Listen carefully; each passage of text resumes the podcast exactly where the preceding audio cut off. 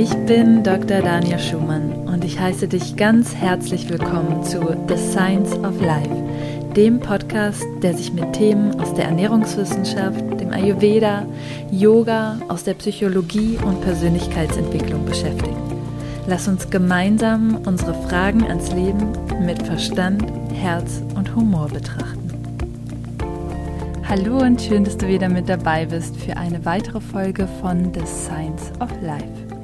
Heute habe ich einen ganz besonderen Gast im Interview und zwar meinen Doktorvater, Dr. Holger Kramer. Ich habe meine Doktorarbeit an der Abteilung für integrative Medizin und Naturheilkunde an den Kliniken Essen Mitte geschrieben und dort gibt es eben einen sehr großen Schwerpunkt auf Studien und natürlich auch in die Klinik eingebettet Behandlungen, die eben bestimmte naturheilkundliche Verfahren untersuchen, anwenden und dazu gehört unter anderem auch Yoga. Holger Kramer forscht seit sehr vielen Jahren im Bereich Yoga und hat hier wirklich viele Studien geleitet, hat selber auch andere Studien ausgewertet, Meta-Analysen ähm, verfasst. Das ist eine Zusammenfassung von verschiedenen Studien, um dann wirklich mal zu gucken, was sagt denn die Gesamtheit der Studien? Also nicht nur eine Studie, sondern wie können wir zum Beispiel verschiedene Studien zum Thema Yoga und Rückenschmerzen oder Nackenschmerzen auswerten, zeigen da wirklich alle Studien auch eine Wirksamkeit. Und das ist immer ganz spannend, vor allen Dingen, wenn wir davon reden, dass etwas ja wissenschaftlich erwiesen ist, dann schauen wir uns immer am besten eine große Zahl von Studien an. Und genau darum soll es so ein bisschen in dem Podcast auch gehen manchmal neigen wir vielleicht dazu, ähm, von einem Thema sehr begeistert zu sein. Und natürlich wünschen wir uns, dass es nur positive Wirkungen gibt. Und es, ich denke, es ist immer sehr wichtig, differenziert hinzuschauen. Also wirklich mit klarem Blick auf Dinge zu schauen und nicht eben mit einem Wunschdenken. Und dieses Interview geht eben genau darum, was wir von Yoga erwarten können, wo es wirklich wirksam ist, wie ähm, oder warum wir vielleicht auch differenziert betrachten müssen, ähm, in welchen Bereichen auch Limitierungen auftreten und vor allen Dingen, ob die Wissenschaft auch wirklich diesen philosophischen Ansatz des Yogas erfassen kann oder was noch über die Wissenschaft oder die moderne Wissenschaft hinaus hinter Yoga steckt. Lange Rede, kurzer Sinn. Ich heiße Dr. Holger Kramer jetzt ganz herzlich zum Interview für den Podcast willkommen. Ja, hallo lieber Holger, schön, dass du dir heute die Zeit genommen hast für das Interview. Sehr gerne. Ich ähm, habe dich im Vorfeld schon mal so ein bisschen angekündigt, aber ich würde gerne nochmal, dass du dich hier den Zuhörern und Zuhörerinnen kurz vorstellst. Ja, gerne. Ich bin Holger Kramer. Ich bin Forschungsleiter an der Klinik für Naturkunde und integrative Medizin an den evangelischen Kliniken Essen-Mitte wo wir verschiedene Bereiche der Komplementärmedizin, Integrativmedizin erforschen mit einem starken Schwerpunkt auf nicht pharmakologische Verfahren und da spezifisch wiederum Yoga. Also wir gucken uns viel an, wie ist die Nutzung von Yoga und verwandten Verfahren, wie ist die Wirksamkeit, ähm, die Sicherheit auch des Verfahrens ist ein starker Schwerpunkt und alles, was sich so in dem Bereich bewegt. Ja, da bist du ja jetzt schon ähm, sehr lange mit dabei und hast auch unglaublich viel Erfahrung. Und das Schöne ist eben auch, dass die Forschungsabteilung an den Kliniken Essen Mitte, also in der Abteilung Naturheilkunde, eben auch in der Klinik ist. Also da ein enger Bezug ähm, da ist auch zu den Studien, die dort direkt laufen. Aber ähm, ja, auch das so eingebettet einfach ist. Und ähm, du hast vor vielen Jahren angefangen, dich dem Thema Yoga vermehrt zu widmen. Und ich würde da gerne nochmal so einen, äh, ganzes Schritt, einen ganzen Schritt zurückgehen. Und zwar, wie bist du überhaupt zum Yoga gekommen, bevor du erstmal in die Forschung gegangen bist? Mhm. Äh, angefangen mit Yoga habe ich während meines Psychologiestudiums. Das war also an Forschung als Beruf damals auch noch gar nicht zu denken. Äh, ich habe da schon länger meditiert, allerdings mehr aus einer buddhistischen Richtung und fand Yoga immer spannend, wäre aber wahrscheinlich gar nicht hingegangen, ähm, weil mich mehr so diese eher psychologischen Aspekte der Meditation auch angezogen haben. Ähm, und letztendlich hat meine Frau dann einfach, wie bei den allermeisten Männern, die Yoga machen, gesagt, lass uns da doch mal hingehen. Und da bin ich mal mitgekommen und muss sagen, dass Yoga noch viel mehr als rein stille psychische Meditation eigentlich eine Wirkung entfaltet hat. Also sowohl körperlich habe ich das gemerkt. Ich hatte als, seit ich Jugendlicher bin, eigentlich starke Rücken- und Nackenschmerzen. Die sind deutlich besser geworden. Und ich habe auch einfach gemerkt, dass durch diesen körperlichen Aspekt Yoga auch noch viel besser Stress reduzieren kann als viele andere Methoden, wo man ja, wenn man sehr aufgewühlt geistig reingeht, dann sich erstmal wieder beruhigen muss. Und durch diesen körperlichen Aspekt hat Yoga da noch eine ganz andere Wirkung gezeigt. Und hat sich dann so ergeben, dass das tatsächlich mein Beruf geworden ist. Ja, du hast ja dann auch eine Ausbildung gemacht ähm, im Bereich Yoga. Du bist, ähm, hast dich zum Yoga-Lehrer dann sogar ausbilden lassen, richtig? Äh, ich habe eine Ausbildung in Mind-Body-Medizin. Es umfasst unter anderem Yoga und es halt sind verschiedene nicht pharmakologische behaviorale Verfahren, die auf verschiedenen Ebenen ansetzen, unter anderem halt auch Achtsamkeit, äh, Yoga und verschiedene andere Methoden. Ja, super spannend. Ähm, wie kam es dann für dich, dass du gesagt hast, das Thema ähm, nehme ich mit in äh, die Forschung? Vielleicht nimmst du uns da mal so ein bisschen hin mit, weil du hast Psychologie äh, studiert, abgeschlossen. Wie ging es dann für dich weiter? Hm, die ursprüngliche Idee im Psychologiestudium, das ist wahrscheinlich bei den meisten, die anfangen, war tatsächlich äh, Psychotherapeut zu werden. Also die Idee ist, ich mache das und bin hinterher ähm, eher therapeutisch tätig. Und man wird dann ab dem ersten Semester mit sehr viel Mathematik und Statistik konfrontiert. Du hast gemerkt, das spielt tatsächlich eine große Rolle im Leben eines Psychologen. Das glaubt man erst gar nicht, wenn man mit dem Studium anfängt. Und ich habe dann gedacht, da muss ich jetzt halt durch. Und irgendwann kommt dann so das, das Wahre, worum es geht, die Therapie, die Anwendung.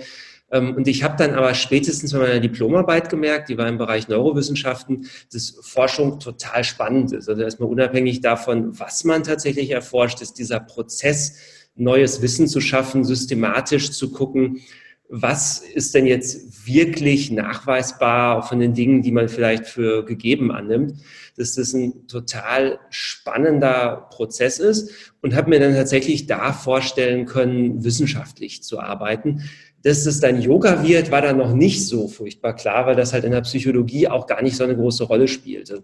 Achtsamkeit zum Beispiel wird relativ viel betrachtet in der Psychologie, aber Yoga kommt eigentlich fast gar nicht vor. Und über Kontakte, die ich zur Carsten Stiftung hatte, das ist eine Stiftung, die sehr stark die wissenschaftliche Erforschung von Komplementärmedizin fördert, bin ich dann zur Klinik für Naturheilkunde gekommen und habe da meine Doktorarbeit angefangen. Da ging es dann zunächst um Akupunktur, also auch jetzt nicht direkt Yoga, aber schon ein Thema, das mir auch recht nahe lag. Und da hat sich dann tatsächlich ergeben, eine Doktorarbeit im Bereich Yoga zu machen. Und das Spannende ist, dass die Arbeitsgruppe tatsächlich sehr stark zu Nackenschmerzen geforscht hat. Und wenn du dich erinnerst, was ich vor ein paar Minuten gesagt habe, war das tatsächlich was, wo ich gemerkt habe, Yoga hilft da tatsächlich. Und wo ich dann gedacht habe, okay, das passt jetzt ziemlich gut, da dann tatsächlich mal zu gucken, funktioniert es wirklich, dass Yoga bei Nackenschmerzen hilft, weil es interessanterweise da noch keine Studien zu gab. Also eine sehr häufige Schmerzerkrankung, wo auch viele Leute sagen, Yoga hilft mir da, aber es gab keine verlässliche Studie, sodass ich damit dann angefangen habe mit ziemlich gutem Erfolg und das auch eine sehr gute Außenwirkung hatte und wo ich dann einfach gesehen habe, das ist in ganz vielen Bereichen von Yoga so. Also es wird ungeheuer viel genutzt, sind Millionen Menschen, die sich für Yoga interessieren, die Yoga anwenden aus gesundheitlichen Gründen. Und es gibt so erste Ideen in vielen Bereichen, aber richtig gut ist die Studienlage in wenigen. Ja, das ist super spannend. Und gerade ähm, wenn du das sagst, als du damals angefangen hast, in diesem Feld es näher zu untersuchen, also zum ersten, dass man auch mal unterscheiden muss, dass nicht unbedingt alles, von dem man so das Gefühl hat, dass es wirkt, auch wirklich wirksam ist in bestimmten Bereichen. Ja, also dass da wirklich nochmal wissenschaftlich aus wirklich verschiedenen Perspektiven zum, zu beleuchten. Und zum anderen, als du dich diesen Themen halt gewidmet hast, festzustellen, es gibt eigentlich überhaupt keine Studien in dem Bereich. Wie war die Studienlage damals generell ähm, zu Yoga? Du hast jetzt auch äh, viele Meta-Analysen durch ähm, geführt. Das heißt, du hast ähm, nicht nur eigene Forschung gemacht, sondern du hast dich auch sehr extrem dem Thema gewidmet, was gibt es schon und was ist wirklich die Aussagekraft von den bestehenden Studien. Das ist das, was man so in der Meta-Analyse dann ähm, zusammenfasst, sondern nicht nur, nicht nur guckt, hat eine Studie gesagt, das wirkt. Da ist meistens nicht so eine große Aussagekraft dahinter, sondern wie viele Studien gibt es wirklich zu dem gleichen Thema, jetzt zum Beispiel Nackenschmerzen, und dann sagen die alle das Gleiche. Ja, also vielleicht so nochmal als Hintergrundverständnis für die Zuhörer und Zuhörerinnen. Ähm, genau, aber wie war das Feld damals? Ähm, es war nicht so erschöpfend erschlossen, würde ich es ausdrücken. Also die ersten Studien, die in gewissen Qualitätskriterium genügen, also vor allem, dass es randomisierte Studien sind, dass also die Patienten sich nicht selbst aussuchen, was sie machen, sondern dass sie zufällig zugeordnet werden, ob sie Yoga üben oder was anderes tun. Die stammen aus den 70ern, also die erste Studie ist von 1975 zum Bluthochdruck. Und danach ist dann so tröpfchenweise immer mal wieder eine neue Studie gekommen. Also so alle zwei, drei Jahre gab es dann mal eine Studie, in guten Jahrgängen auch tatsächlich mal zwei. Das waren dann immer so einzelne Forschergruppen, die zum Beispiel zu Bluthochdruck geforscht haben. Und da war dann einer dabei, der gesagt hat, mir hat Yoga geholfen. Und dann waren die dann mutig genug zu sagen, wir machen da mal eine Studie zu. Das war alles ziemlich unsystematisch. Und ich bin 2010 eingestiegen in die Forschung, also bin jetzt seit zehn Jahren dabei. Und da waren wir gerade so in einem richtigen Aufschwung. Also so seit dem ersten Jahrzehnt des äh, neuen Jahrtausends ging es dann los, dass es tatsächlich immer mehr wurde. Aber auch seitdem hat sich das Feld extrem entwickelt. Also die beste oder meiste Studienlage haben wir im Bereich Rückenschmerzen. Und ich habe die erste Meta-Analyse dazu gemacht. Das war tatsächlich die erste, die es äh, zum Thema gab im Jahr 2012. Und wir haben zehn randomisierte Studien gefunden. Also zehn Studien, die sich unabhängig voneinander mit, damit beschäftigt haben, über 1000 Patienten. Wenn man sich jetzt Pharmastudien anguckt, ist 1000 Patienten zum Beispiel für eine Studie eine ganz ordentliche Stichprobengröße. Also da sieht man, in welchem Bereich wir uns bewegen. Zehn Studien klingt viel, aber im Vergleich zu Medikamenten ist das noch gar nicht so furchtbar beeindruckend. Wir sind jetzt gerade dabei, die Meta-Analyse abzudaten. Also wir sagen jetzt, okay, jetzt zehn Jahre später, wie sieht's jetzt aus? Und wir haben jetzt, der letzte Stand, den ich habe, ist 24 Studien, dass wir also von zehn, innerhalb von zehn Jahren auf 24 gekommen sind. Ich meine, es sind mittlerweile sogar noch mehr, es sind wahrscheinlich 27, 28, die erschienen sind, innerhalb von zehn Jahren. Und vorher ist in den 3000 Jahren, die es Yoga gab, sind zehn erschienen. Also man sieht einfach, dass da ungeheuer exponentielles Wachstum fast passiert in den letzten Jahren. Und das ist in vielen Bereichen. Das ist also zum Beispiel im Bereich Onkologie, Krebs gab es ein paar ganz spannende Studien, habe ich auch eine Meta-Analyse 2012 zugemacht. Und seitdem hat sich auch die Studienlage verdoppelt. Und es sind nicht nur mehr geworden, sondern es sind vor allem größere, besser finanzierte, methodisch bessere Studien geworden. Also als ich angefangen habe, war es tatsächlich so, dass man in vielen Bereichen noch richtig Pionierarbeit machen konnte. Ja, Wahnsinn. Und ähm, wo du jetzt sagst, es ist ein exponentielles äh, Wachstum, ähm, wenn man das jetzt so hört und denkt, naja, in zehn Jahren irgendwie so zehn Studien mehr, ist jetzt auch nicht gerade viel, aber es ist wirklich viel, wenn man bedenkt, was eigentlich zu so einer Studie dazugehört. Und ich glaube, das ist den meisten auch gar nicht ähm, bewusst. Ähm, ne, das so ein Design und dann die Durchführung so einer Studie allein, das dauert schon etliche Jahre und dann kommt natürlich noch die Finanzierung hinzu. Was, wie du schon sagst, ähm, warum gibt es eigentlich viel mehr Pharmastudien und warum ist es viel einfacher? Meistens sind da auch größere Gelder, die dahinter stehen.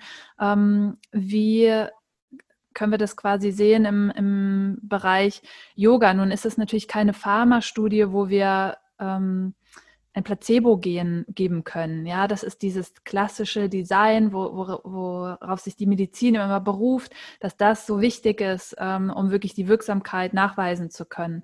Wie ist das bei Studien, die zum Beispiel Yoga untersuchen? Mhm. Also wie, wie, du schon sagst, ist es ähm, relativ kompliziert und langwierig, zumindest eine hochqualitative Studie durchzuführen. Äh, manche sind auch relativ schnell. Ich erinnere mich an deine Doktorarbeit. Ich habe noch nie erlebt, dass Studien so schnell äh, geschafft worden sind, auch noch mit einem schönen Ergebnis. Aber normalerweise braucht man schon relativ viele Jahre, um tatsächlich eine Studie durchzuführen. Und in der Zeit kann natürlich auch sich einiges verändern, indem wie Studien durchgeführt werden. Wenn man so von drei bis vier Jahren für eine groß angelegte Studie ausgeht, ist das auf keinen Fall zu lang. Was natürlich dann so ein bisschen, wie du schon sagst, relativiert, dass zehn Studien jetzt gar nicht so furchtbar viel klingt.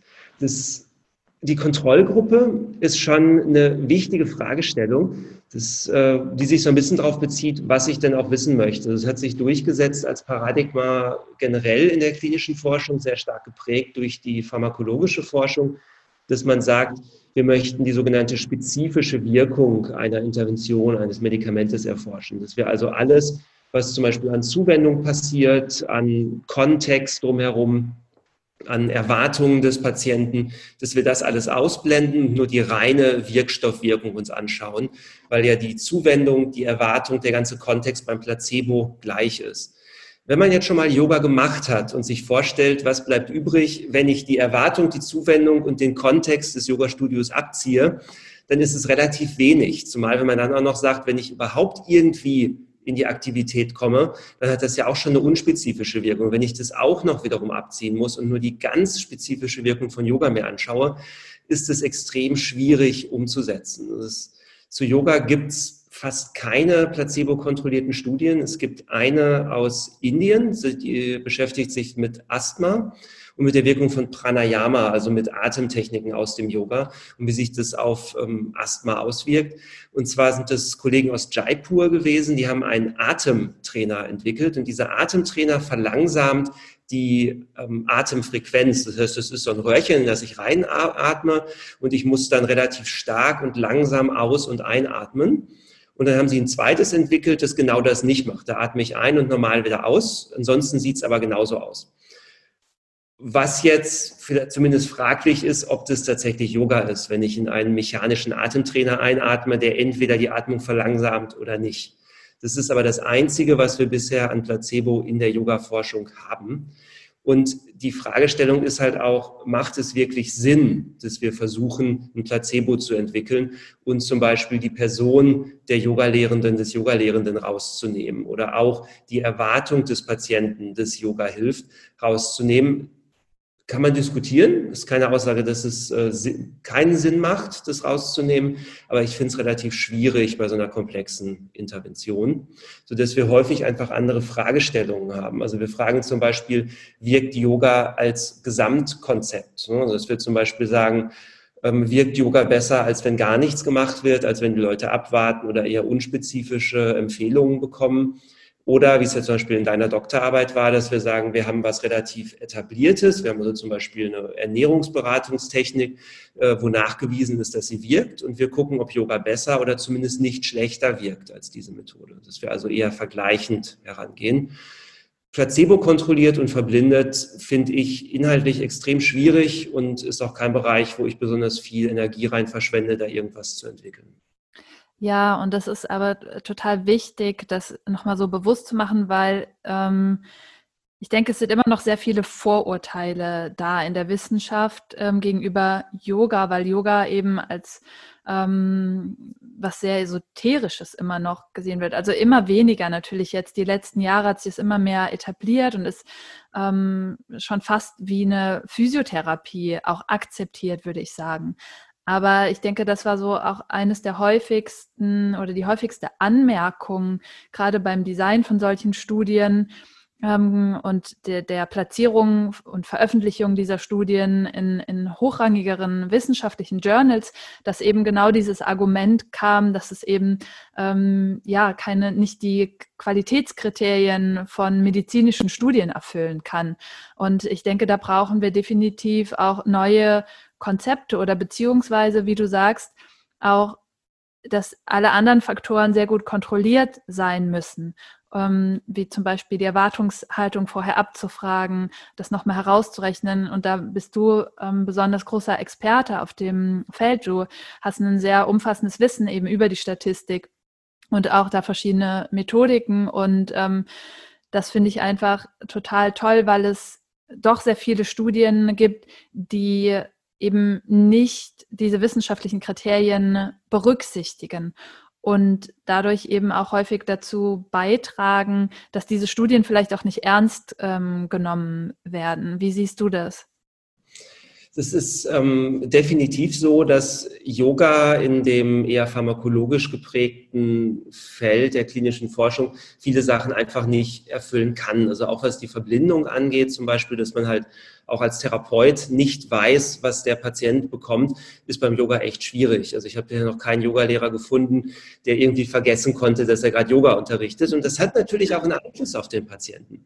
Ähm, was man oft vergisst und was auch gerade Mediziner und Medizinwissenschaftler oft vergessen, ist, dass es ja gar nicht ein Spezifikum von Therapien wie Yoga oder auch Akupunktur zum Beispiel ist, dass es schwierig ist, ähm, sondern zum Beispiel auch in der Chirurgie. Also wenn man sich jetzt ähm, Operationen anguckt, dann gibt es extrem wenige placebo-kontrollierte chirurgische Studien. Ich sage extrem wenige, weil es ein, zwei gibt. Da wurden Patienten dann in Narkose gelegt, es wurde ein Hautschnitt gesetzt und danach wieder zugenäht. Und ähm, das ist aber eine extreme Ausnahme und oft ist es auch so, dass da eine Operation gar nicht besser funktioniert, als wenn man nur einen Hautschnitt setzt. Das ist zum Beispiel bei der Kniearthrose so, dass jahrelang immer, ohne dass es eine placebo-kontrollierte Studie gab, ähm, bei Knie, äh, Gelenksverschleiß, die sogenannte Lavage durchgeführt wurde. Es wurden also Teile des Knorpelmaterials abgetragen, danach das Knie gespült, relativ invasiver Eingriff und dem Patienten ging es auch deutlich besser danach. Und dann ist einmal eine placebo-kontrollierte Studie durchgeführt worden, wo also nur ein Hautschnitt gesetzt wurde, ansonsten ist nichts weiter gemacht worden. Und dem Patienten ging es in der Placebo-Gruppe genauso gut wie in, wie in der Interventionsgruppe, nur mit weniger Nebenwirkungen, was jetzt dazu geführt hat, dass diese Behandlung bei der Kniearthrose auch in den meisten Fällen nicht mehr bezahlt wird.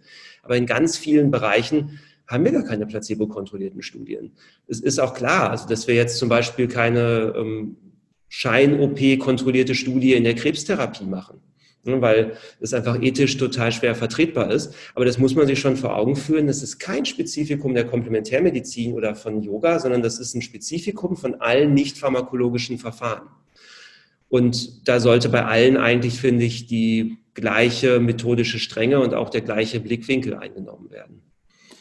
Ja, das ist nur leider häufig nicht der Fall. Und ich finde dieses Beispiel von dieser placebo-kontrollierten ähm, OP so toll, um nochmal die Kraft der Wissenschaft eben auch aufzuzeigen. Also nicht nur zu zeigen, was wirkt, aber welche ähm, Verfahren, über die wir häufig überhaupt gar nicht nachdenken, ähm, auch bestimmte Medikamente, ja, wo dann bei placebo-kontrollierten Studien rauskommt, dass die Placebo-Gruppe genauso gut abschneidet, aber ohne die Nebenwirkungen, ähm, dass wir uns wirklich immer mehr ähm, oder auch immer mehr Themen auf den Prüfstand nochmal stellen und nicht einfach nur hinnehmen oder als gegeben nehmen, ähm, dass bestimmte Dinge schon irgendwie funktionieren werden. Ich bekomme das häufig auch gerade im Kontext von Yoga. Ja, müssen wir das denn überhaupt so untersuchen? Ja, es ist wichtig. Ich glaube, es ist in allen Bereichen wichtig, ähm, bestimmte Dinge nochmal zu hinterfragen. Und eine ganz spannende Studie, die eben auch bei euch ähm, gelaufen ist, auch in der Zeit, ähm, wo ich da war und natürlich auch ein bisschen daran beteiligt war, ist eine mh, hm, Studie zu Bluthochdruck. Und da eben nochmal zu vergleichen, ist es eigentlich ähm, die Asana, also die Körperübungen, die bei Bluthochdruck wirken, oder sind es eigentlich eher die Atemtechniken? Vielleicht kannst du da auch nochmal was zu sagen. Ja, gerne. Das war eine sehr spannende Studie, die auch so ein bisschen zeigt, wie Forschung im Grunde funktioniert. Also losgegangen ist es wie bei mir üblich mit einer Meta-Analyse. Ähm, wir haben damals eine Studie zu, eine sehr groß angelegte Studie gemeinsam mit der Charité in Berlin durchgeführt, wo es darum ging zu gucken, ähm, wirken Lebensstilmodifikationen, also Verhaltensänderungen auf den Blutdruck bei Patienten mit metabolischen Syndrom. Und da haben wir uns verschiedene Methoden angeguckt, unter anderem auch Yoga, haben eine Meta-Analyse durchgeführt, um zu gucken, kann Yoga den Blutdruck bei Patienten mit Bluthochdruck reduzieren. Und wir haben herausgefunden, grundsätzlich ja, also Yoga wirkt auf den Blutdruck, aber sehr unterschiedlich in verschiedenen Subgruppen. Wir haben zum Beispiel gesehen, wenn es Patienten sind, die eher einen grenzwertig erhöhten Blutdruck haben, gibt es relativ wenig Wirkung. Wahrscheinlich ist es eher ein Bodeneffekt. Da ist einfach nicht so viel Spielraum, um den Blutdruck zu reduzieren. Aber auch wenn man Yoga alternativ zu Medikamenten nimmt, scheint da nicht so viel Wirkung zu sein. Wenn man es zusätzlich zu Medikamenten macht, haben wir eine deutlich bessere Wirkung. Also man sollte nichts ersetzen, sondern beides zusammen machen.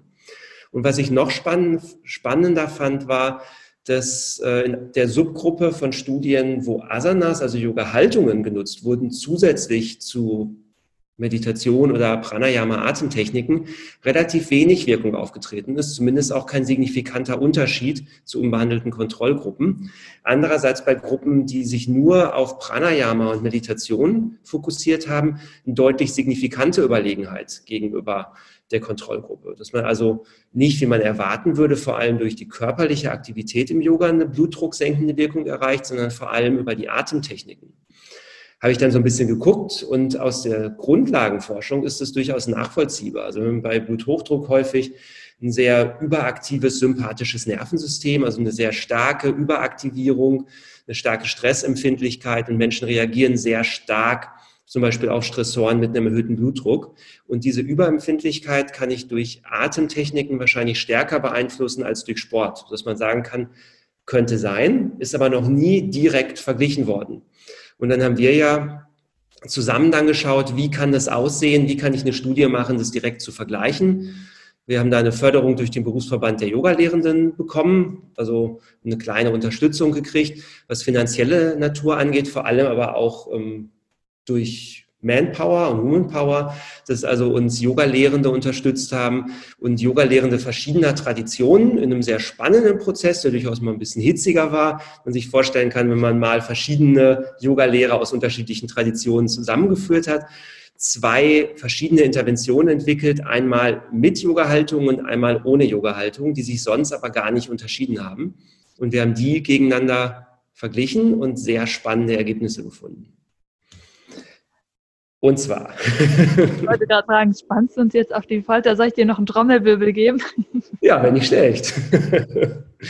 Das Ergebnis war tatsächlich, womit ich jetzt gar nicht so gerechnet habe, dass wir tatsächlich im, auf den ersten Blick die Ergebnisse der Meta-Analyse replizieren konnten. Das ist also unmittelbar nach Ende des Yogakurses die Gruppe, die nur geatmet und meditiert hat, bessere Wirkung erreicht hat als die Gruppe, die entweder gar nichts gemacht hat oder als die Gruppe, die einen ganz klassischen Yogakurs inklusive Asanas und körperlicher Aktivität bekommen hat. Dass wir tatsächlich also gesehen haben, wie in der Meta-Analyse, wie auch die Grundlagenforschung nahelegt, ist es wahrscheinlich vor allem die Atemtechnik, die zu einer Reduktion von Bluthochdruck führt. Das richtig Spannende war dann aber, wenn die Patienten dann gesagt, die sollen nach Hause gehen und für sich weiter üben und die drei Monate später nochmal untersucht und haben dann gefunden, dass zu dem Zeitpunkt nur noch die Gruppe profitiert hat, die tatsächlich Asanas geübt hat und nicht mehr die Gruppe, die nur Atemtechniken geübt hat. Und zwar wahrscheinlich, das ist nicht ganz klar, aber es, die Daten deuten da ziemlich stark darauf hin, weil die Asana-Gruppe zu Hause deutlich mehr geübt hat als die Gruppe, die nur Atemtechniken gelernt hat. Was sich zumindest mit meinen persönlichen Erfahrungen deckt. Ich bin total überzeugt, dass Pranayama sehr stark wirkt. Ich finde es aber viel schwieriger, als zu Hause mal eben Krieger zu machen. Also mich hinzusetzen und Wechselatmung, Kapalabhati oder andere fortgeschrittene Pranayama zu üben, finde ich sehr viel anstrengender, als einfach nur eine Yoga-Haltung zu machen. Und offenbar wird es weniger umgesetzt. Das heißt, es sieht so aus, als ob Pranayama vor allem wirksam ist. Wenn wir aber in der Realität, also wirklich am Patienten eine Wirkung erfahren wollen, scheint es besser zu sein, den tatsächlich auch noch ein bisschen Asanas an die Hand zu geben, damit es einfach besser im Alltag umgesetzt werden kann. Super, super spannend und so ein gutes Beispiel dafür, dass es sich einfach mal lohnt, auch hinzugucken, was wirklich wirkt, anstatt ja, Yoga wirkt bei allem. So, sondern was ist es eigentlich? Was hat nochmal einen besonderen äh, positiven Einfluss? Ne? Müssen das unbedingt Asana sein? Gerade auch bei Menschen, die vielleicht bewegungseingeschränkt sind, dass da eben auch Pranayama-Meditationen dann ähm, eine gute Alternative sind. Und ähm, was mir noch eingefallen ist zu diesen unterschiedlichen Ergebnissen, ähm, dass wenn die alleine auf sich gestellt waren, nochmal im Anschluss an die Studie, dass es natürlich auch viel einfacher ist, sich ähm, an der Vielzahl von Yoga-Videos, die es eben zu Asana gibt, sich zu bedienen und anhand dessen zu üben. Aber es gibt so wenig wirklich ähm, angeleitetes Pranayama oder angeleitete Meditation. Ich meine, mittlerweile gibt es auch so da ein paar Apps, aber gerade Atemübungen ist, glaube ich, noch ein, so ein Feld, was relativ ähm, wenig präsent, ähm, auch in den Köpfen ist von, von Menschen, die Yoga Asana ähm, praktizieren. Total spannend. Mhm. Ähm, jetzt haben wir schon über die ganzen tollen Wirkungen gesprochen von Yoga. Mhm. Wo siehst du vielleicht auch Gefahren Yoga in so einem sehr stark wissenschaftlichen ähm, Kontext untersuchen zu wollen, weil es gibt natürlich auch immer verschiedene Aspekte. Ähm, das können sicherlich diejenigen bestätigen, die auch Yoga machen, die schon mal so eine bestimmte Erfahrung gemacht haben, die ja auch sehr abhängig davon ist, von, von dieser Philosophie, in die das Yoga eingebettet ähm, ist. Und wo siehst du da vielleicht auch eine Gefahr, wenn wir das so sehr stark in den wissenschaftlichen Kontext da so sezieren? Mhm. Ähm, man muss immer ein bisschen unterscheiden, wenn man von Wissenschaft spricht, reden wir von Geisteswissenschaft oder von Naturwissenschaft. Und die Geisteswissenschaften beschäftigen sich ja schon ziemlich lange mit Yoga und auch viel mit der Philosophie, mit dem Menschenbild dahinter.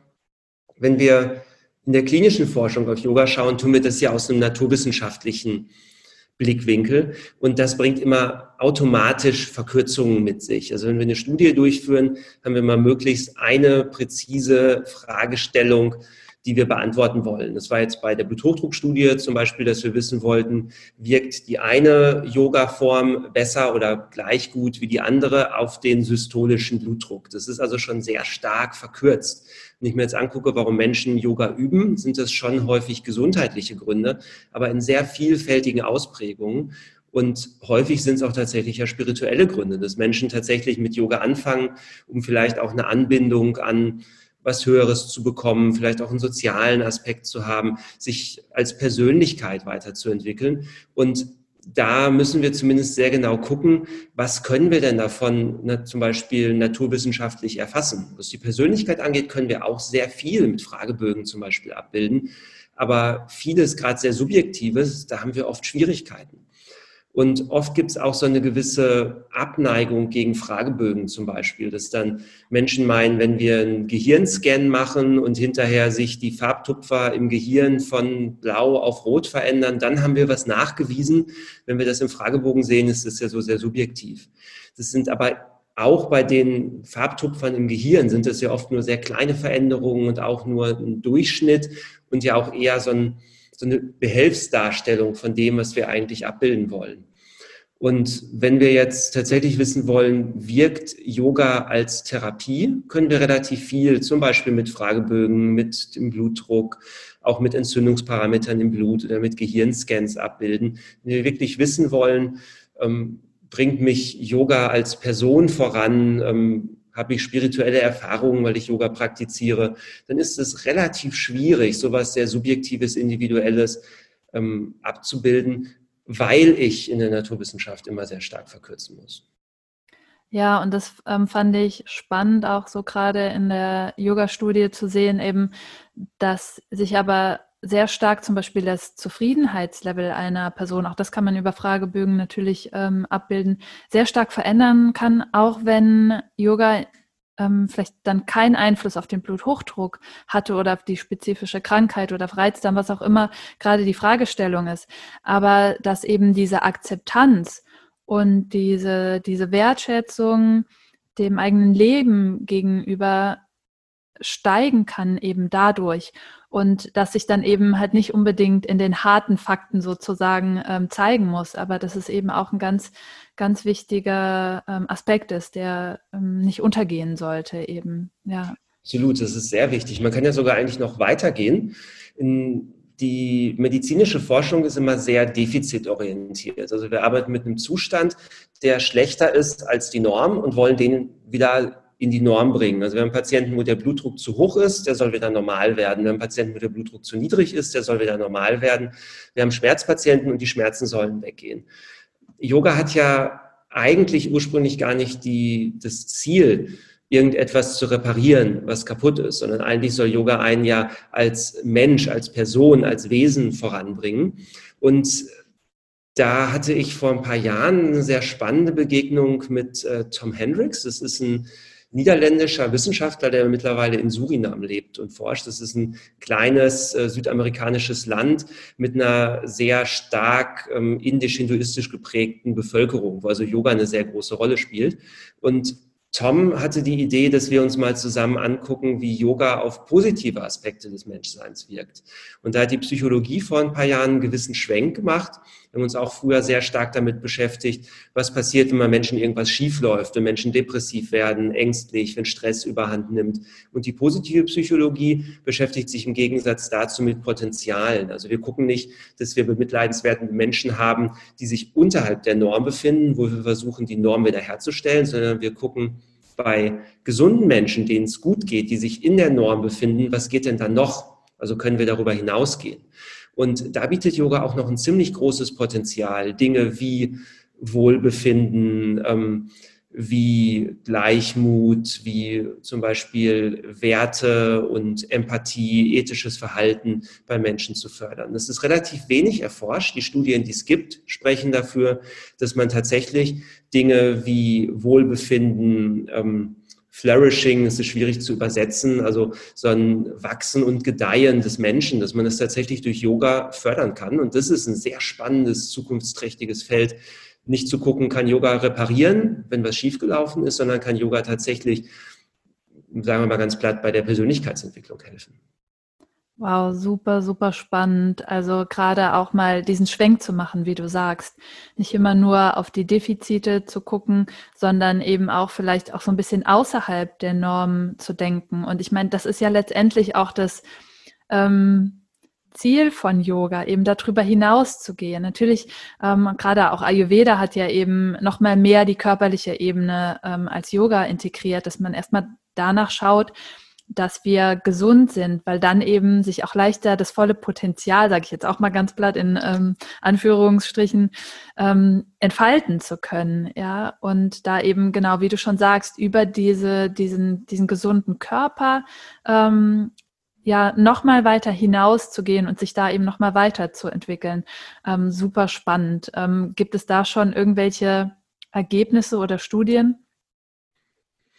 Äh, wie, wie, gesagt, es gibt ein bisschen was. Also es gibt äh, vor allem Studien, die sich bei Gesunden damit beschäftigen, können wir das Wohlbefinden verbessern. Klingt jetzt ein bisschen platt, aber es geht tatsächlich darum, Menschen, die sagen, nee, ich fühle mich gut, alles prima, dass wir bei denen tatsächlich noch eine Steigerung erreichen können. Und es gibt einzelne Studien, die sich zum Beispiel Dinge wie ähm, Gefühle von, von Frieden, von Gleichmut, ähm, von Verbundenheitsgefühl zum Beispiel, dass wir das steigern können, wenn Menschen Yoga üben. Das ist aber wirklich noch sehr am Anfang. Also da ist noch sehr viel Potenzial, was wir natürlich auch gar nicht so viel untersuchen, weil wir halt einer Klinik angebunden sind, mit einer medizinischen Fakultät assoziiert. Das heißt, wir beschäftigen uns tatsächlich auch mehr damit, können wir Krankheiten behandeln, eventuell vorbeugen.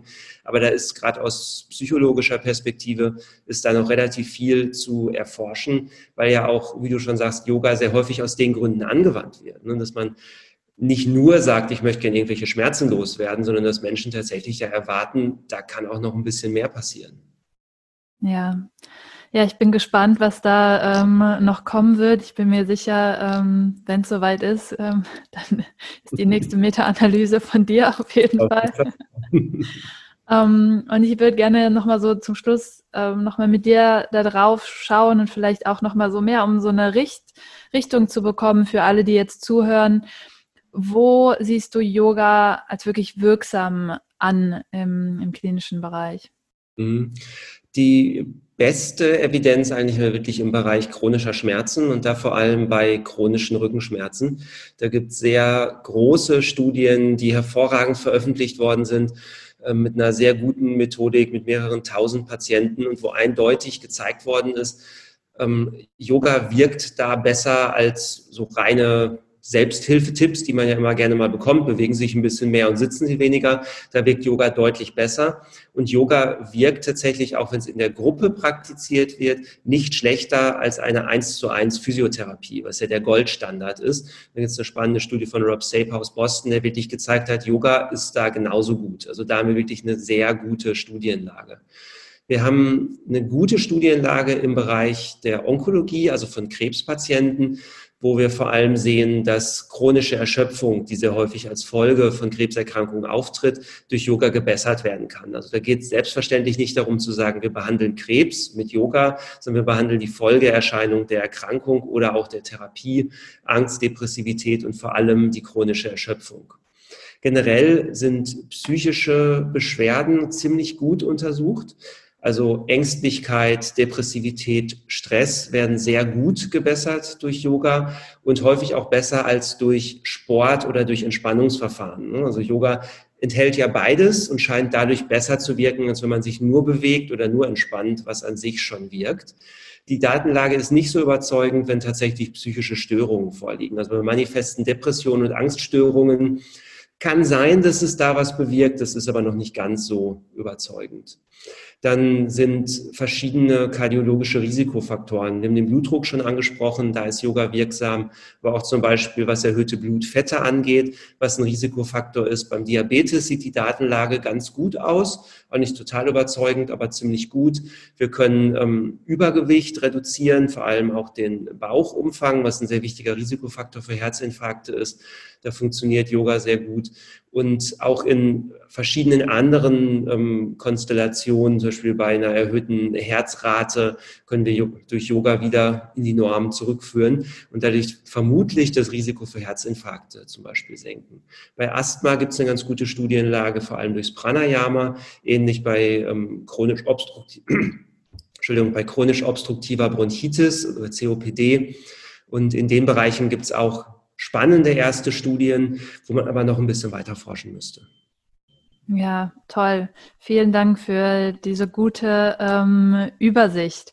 Und ähm, ich würde, normalerweise frage ich immer am Ende des Interviews, wo wir dich finden, aber ich glaube, viel relevanter ist es einfach zu schauen, ähm, deine Studien zu lesen quasi. Die findet man natürlich gelistet bei PubMed, wenn man sich da jetzt weiter informieren möchte und eigentlich mal gucken möchte, was, was ist da eigentlich, was hast du da aufgearbeitet an den Themenfeldern, ähm, da ein bisschen tiefer auch ins Thema Wissenschaft einzusteigen und ähm, ja, genau, zur spannenden Forschung da auf, auf dem Laufenden äh, zu bleiben. Ähm, ich danke dir vielmals für äh, das tolle Interview. Ähm, ja. ja, danke, dass du da warst. Sehr gerne, hat mir Freude gemacht. Ich hoffe sehr, dass dir dieses Interview ganz viele spannende Einblicke in die Wissenschaft und vor allen Dingen in die Yoga-Forschung gegeben hat.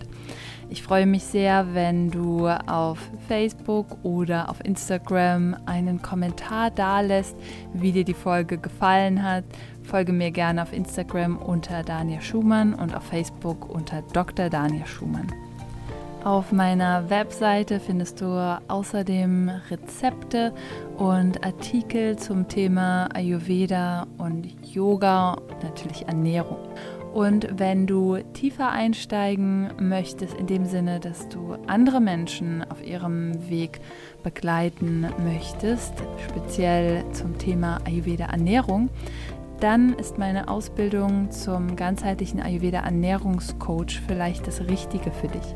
Schau hier gern einmal auf der Webseite vorbei unter danielschumann.com-ausbildung. Ich freue mich, wenn du mit dabei sein möchtest.